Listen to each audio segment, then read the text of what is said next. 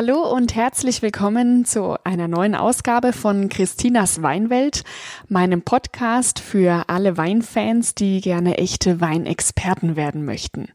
Mein Name ist Christina Bielek. Ich komme aus dem Weinanbaugebiet Franken, lebe hier in der historischen Weinstadt Dettelbach und ich war 2016, 2017 fränkische Weinkönigin und deutsche Weinprinzessin. Letztes Jahr habe ich dann noch eine Ausbildung gemacht zur Gästeführerin Weinerlebnis Franken und ich liebe es, über Wein zu sprechen. In den letzten Wochen, da haben mich viele von euch gefragt, was machen denn die Winzer eigentlich im Sommer in den Weinbergen? Wenn die Temperaturen hochklettern, weit über die 30 Grad Marke hinaus, ist das eigentlich noch gut für die Reben oder ist das eher schlecht für sie? Diese Fragen möchte ich in dieser Folge beantworten. Es geht also um den Sommer im Weinberg und ich habe den perfekten Sommerwein für euch. Es ist ein Müller-Thurgau, das kann ich euch schon verraten. Auf dem Etikett steht aber was anderes. Was es damit auf sich hat, das klären wir jetzt.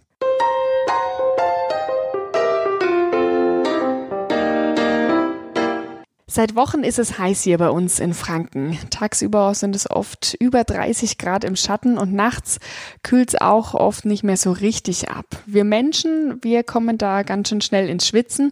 Aber wie sieht's eigentlich mit den Reben im Weinberg aus? Macht das denen was aus? Grundsätzlich kann man sagen, Sonne und warme Temperaturen sind super für die Reben. Dadurch können sie nämlich wachsen, die Trauben können reifen und sie werden größer. Die Rotweinbeeren bekommen jetzt allmählich schon ihre bläuliche Farbe. Ja, und wir gehen in wirklich großen Schritten auf die Weinlese zu. Die, das ist ja ohne Zweifel die wichtigste und schönste, aber auch intensivste Zeit des Jahres für die Winzerinnen und Winzer. Die Weinlese steht also kurz bevor. Das heißt aber nicht, dass die Winzer gerade nichts zu tun haben. Sie sind tatsächlich fast den ganzen Tag draußen im Weinberg und bereiten alles vor. Was genau Sie gerade zu tun haben, das klären wir gleich. Zuerst möchte ich euch aber ganz passend zum Thema Sommer einen Wein vorstellen. Und zwar habe ich mir diesmal einen Wein von Winzer Sommerach ausgesucht. Und äh, dieser Wein, der ist in einer hellen Bordeaux-Flasche mit einem schönen, ansprechenden Etikett. Und auf dem Etikett, da steht in Großbuchstaben Sommerlust. Sommerlust, das ist eine Weinlinie, in der mehrere Weine vereint sind und die vom Stil her alle gleich sind. Wie diese Sommerlustweine sind, das kann uns am besten der erklären, der sie gemacht hat, der Chefönologe der Winzer Sommerach, Stefan Gerhardt. Was meinst du dazu? Unsere Sommerlustweine sind Weine, ja wie der Name schon sagt, für den Sommer. Hier haben wir verschiedene Rebsorten, wie den Rivana, den Silvaner, den Rotling, auch für unsere Rotweintrinker ist was dabei. Hier gibt es einen Spätburgunder oder einen Regent. Junge, unkomplizierte Weine, frisch und fruchtig im aktuellen Jahrgang, einfach bei einem schönen Sommerabend zurücklehnen und einen Schluck Sommerlust genießen. Dafür sind die Weine gemacht, das ist die Idee dahinter. Mhm. Ich habe mir jetzt für diesen Podcast den 2019er Sommerlust Rivana fruchtig rausgesucht. Da mache ich die Flasche gerade mal auf und schenke mir was ein. Ja, und dadurch, dass der Wein ja in einer hellen Flasche ist, konnte ich die Farbe schon sehen, aber jetzt im Glas, da kommt sie noch mal viel schöner zur Geltung. Also da haben wir ein ganz frisches, helles Gelbgrün, spricht auch wieder dafür, dass der Wein eben noch sehr jung ist. Und ich rieche mal ins Glas rein. Hm, ja, der Duft ist herrlich frisch und fruchtig. Dann sage ich gleich mal zum Wohl und probiere ein Schlückchen. Hm. Wow, ja, der macht wirklich Lust auf Sommer. Stefan, ähm, was meinst du, wie beschreibst du denn diesen Wein? Der Sommerlust Rivana ist in der Nase ein sehr fruchtiger Vertreter, erinnernd an reife Birne. Im Geschmack ist die Süße und die Säure sehr ausgewogen, was einen sehr schönen Trinkfluss ergibt. Sicherlich für die heißen Sommermonaten der ideale Begleiter. Hm, danke dir. Wenn wir jetzt nochmal einen Blick aufs Etikett werfen, da steht Rivana. Das ist also die Rebsorte.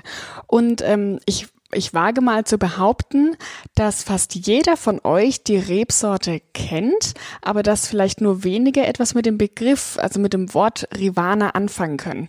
Das liegt daran, dass sich hinter dem Begriff Rivana eine ganz bekannte Rebsorte versteckt, nämlich der Müller-Thurgau. Also das heißt, Rivana ist ein Synonym für den Müller-Thurgau. Es ist ein und dieselbe Rebsorte. Warum, Stefan, habt ihr jetzt nicht Müller-Thurgau aufs Etikett geschrieben, sondern Rivana? Ja, das ist eine gute Frage. Warum Rivana und nicht Müller-Dürgau? Die Namen bzw. die Sorte ist das gleiche. Also ein Müller-Dürgau kann in Franken auch Rivana heißen. Es ist auch nicht weinrechtlich geregelt. Es kann jeder handhaben, wie er möchte. Bei uns im Haus ist es so geregelt, dass der traditionelle Müller-Dürgau Müller-Dürgau heißt auf dem Etikett und Rivana heißt er dann, wenn er jugendlich, frisch und fruchtig ausgebaut ist so wie unsere Sommerlust. Wir schauen uns die Geschichte des Müller-Thurgau mal ein bisschen genauer noch an. Die Rebsorte zählt zu den Neuzüchtungen. Sie ist also noch vergleichsweise jung. Gezüchtet wurde die Rebsorte im Jahr 1882 von einem Herrn Hermann Müller, der aus dem Schweizer Kanton Thurgau stammt. Daher der Name Müller-Thurgau. Die Rebsorte hat dann richtig geboomt und wurde weltweit sogar angebaut. Und lange war der Müller-Thurgau auch in Deutschland die wichtigste und am meisten meisten angebaute Rebsorte, bis er dann in den 90ern vom Riesling abgelöst wurde. Aber auch heute spielt er hier in Deutschland und vor allem auch hier in Franken noch eine ganz, ganz große Rolle. Warum war er so erfolgreich? Warum ist er so erfolgreich? Weil er als sehr ertragssicher gilt. Das heißt, man erntet fast immer was, egal wie das Wetter vorher war, egal was so für, ähm, für Herausforderungen das Jahr über kamen. Und der Müller-Thurgau kann so gut wie überall angebaut aufgebaut werden. Das heißt, er hat kaum Ansprüche an die Lage. Der braucht keinen besonderen Boden, keine besondere Steilheit oder keine besondere Sonneneinstrahlung. Der fühlt sich eigentlich fast überall wohl. Bis vor einigen Jahren hat man gedacht, dass der Müller-Thurgau aus einer Kreuzung der beiden Rebsorten Riesling und Silvaner entstanden ist. Da hat, ähm, das hat der Züchter Hermann Müller wohl auch angenommen und die Rebsorte auch so vorgestellt. Also er hat gesagt, oh, ich habe einen Riesling genommen, ich habe einen Silvaner genommen, die eben zusammengebracht und rausgekommen ist jetzt mein, meine Rebsorte der Müller-Thurgau. Daher kommt dann auch der Name Rivana, also für Riesling und Silvaner. In den 90er Jahren aber wurde dann durch Genanalysen festgestellt, dass das gar nicht stimmt. Die Eltern des Müller-Thurgaus sind nämlich der Riesling, also der Part hat gestimmt, und aber nicht der Silvaner, sondern die eher selten vorkommende Rebsorte Madeleine Royale. Als das rauskam, war aber der Name Rivana schon etabliert. Und ähm, wenn man jetzt heute Rivana auf dem Etikett liest, dann handelt es sich also immer um einen Müller-Thurgau. Es ist einfach dasselbe, aber es handelt sich da meist eben um einen eher jugendlichen, leichten und sehr frischen Müller-Thurgau. Ja, dann ein paar Worte noch dazu, wer diesen tollen Sommerlust Rivana erschaffen hat, die Winzer Sommerach.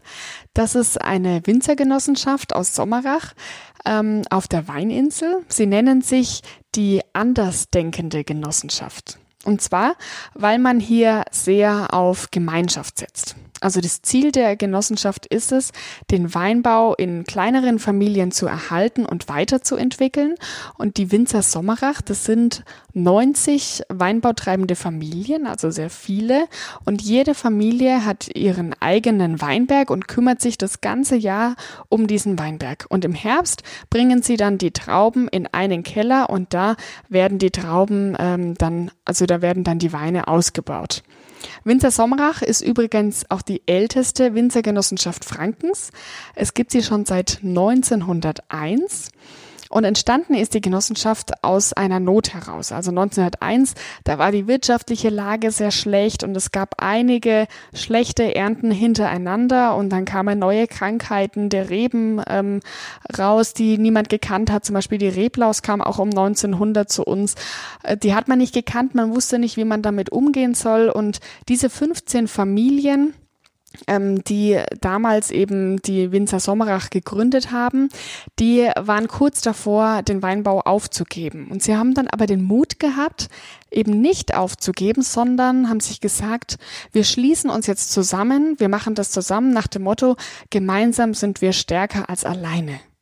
Ja, und so sind sie ähm, die erste, so haben sie die erste fränkische Winzergenossenschaft gegründet. Und ähm, dieser Gedanke, der wird seitdem eben bis heute fortgeführt. Und da wird auch klar, was bis heute auch der große Vorteil ist. Dass eben viel Wissen und Erfahrung, welche seit Generationen in vielen Familien weitergegeben wird und dann in einem Keller zusammengeführt wird, dass das eben alles hier mit reinspielt. Ich finde, das ist eine ganz beeindruckende Geschichte Geschichte und auch eine ganz beeindruckende Philosophie. Ja, und während wir jetzt unseren Sommerlust Rivana genießen, klären wir noch, welche Arbeiten die Winzer jetzt gerade also draußen im Weinberg ähm, so haben. In den letzten Wochen und Monaten ist ja eine riesige Laubwand gewachsen. Die müssen die Winzer jetzt in den Griff kriegen. Das heißt, mit dem Laubschnitt wird die Laubwand zurückgeschnitten und in Form gehalten, dass es also nicht wie wild irgendwo hinwächst. Und beim Entlauben werden Blätter entfernt, damit die Rebanlage besser durchlüftet ist. Also da entfernt man vor allem in der Traubenzone Blätter. Und das ist zum einen wichtig, ähm, dass die Sonne gut an die Beeren hinkommt, aber ähm, viel wichtiger noch ist, dass alles wieder schnell trocken wird, wenn es mal regnet. Also es hat hier in Franken zumindest in den letzten Tagen immer wieder mal so ein bisschen geregnet. Und wenn das jetzt alles so ganz dicht beieinander ist, dann logischerweise ähm, wird es nicht so schnell trocken und dann ist eben die Gefahr, dass da ähm, Pilzbefall kommen kann. Und äh, deswegen entblättert man eben, man nimmt viele Blätter raus aus der Traubenzone, dass da eben sowas gar nicht entstehen kann und also dass so bestimmte Krankheiten oder Schädlinge sich da gar nicht einnisten können und äh, dass die Trauben eben gesund bleiben bis zur Ernte. Bis zur richtigen Weinlese sind die Winzer jetzt gerade auch noch mit der sogenannten grünen Lese beschäftigt. Das macht man ähm, je nachdem, welche Qualität man in der jeweiligen Anlage haben möchte. Da geht der Winzer dann durch die Zeilen durch und schneidet zum Beispiel die Hälfte eines Träubels ab. Ja, ältere Winzer, die äh, schütteln da oft nur den Kopf, weil früher eben einfach alles mitgenommen wurde, was ging. Da hatte man ja oft auch mal Jahre dabei, in denen wenig bis gar nichts geerntet werden konnte. Und das war dann existenziell schon sehr bedrohend, ähm, weil es eben zum Beispiel Fröste gab, Spätfröste oder schlechtes Wetter oder ja, dann mal ein Hagel und dann ist eben nichts mehr übrig geblieben. Und deswegen hat man gesagt, alles, was dranhängt, wird geerntet. Und deshalb würden sie auch niemals auf die Idee kommen, Trauben abzuschneiden und wegzuwerfen, die eigentlich reifen und gelesen werden könnten. Warum macht man das dann heute? Also die Idee dahinter ist, je weniger Trauben, je weniger Beeren am Stock hängen, desto besser kann die Kraft des Rebstockes verteilt werden. Der Rebstock muss nicht mehr so viele Beeren auf einmal versorgen und kann sich deshalb auf die verbleibenden, noch hängenden Beeren konzentrieren und all seine Energie, äh, die er aus dem Boden rausholt, ähm, in diese Beeren stecken. Und das heißt, man erntet zwar weniger, aber die Qualität steigt. Ja, viele von euch fragen sich jetzt vielleicht auch, wie ist das denn mit dem Wasser? Mein Garten zu Hause, den muss ich ja jeden Tag gießen, wenn es nicht regnet. Ähm, die Reben brauchen doch auch Wasser, oder? Die Antwort darauf lautet ja und nein. Das Thema Bewässerung ist ein viel diskutiertes Thema unter den äh, Winzerinnen und Winzer, Winzern. Ähm, die einen Winzer sagen, äh, die Reben brauchen Wasser. Die anderen Winzer sagen, die Reben brauchen kein Wasser. Also ähm, da wird viel drüber gesprochen und die Meinungen gehen weit auseinander und beides ist irgendwo auch richtig.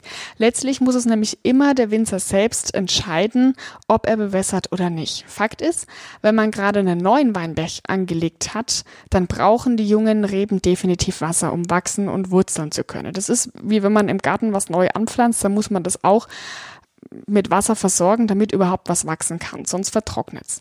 Wenn eine Rebe aber schon ein paar Jahre dasteht, dann hat sie in der Regel schon ähm, ein etwas tieferes und stärkeres Wurzelsystem, so dass ihre Wurzeln auch äh, bis ins Grundwasser reichen können und sich damit auch selbst versorgen können. Das äh, sagen zumindest die einen. Wenn der Rebe aber immer wieder Wasser gegeben wird, dann muss sie sich ja auch gar nicht anstrengen, um ans Wasser zu kommen. In der Folge davon wurzelt sie auch nicht so tief und das ist eben die Meinung der anderen. Also man kann da nicht sagen, so und so ist es ähm, und so wird's gemacht, sondern das ist immer die Meinung des Winzers. Äh, und es hängt auch von verschiedenen Punkten ab. Also zum Beispiel vom Standort. Wenn ich Reben in einem Steilhang stehen habe, dann könnten die eher Wasser benötigen als Reben in einer eher flacheren Anlage. Klar, weil in einem, in einem Steilhang, da wird es ja auch viel wärmer, viel heißer durch die Sonneneinstrahlung, als wenn ich ähm, in einer kühleren Lage bin. Und dann kann es natürlich sein, dass die Reben eher Wasser benötigen als äh, in einer kühleren Lage.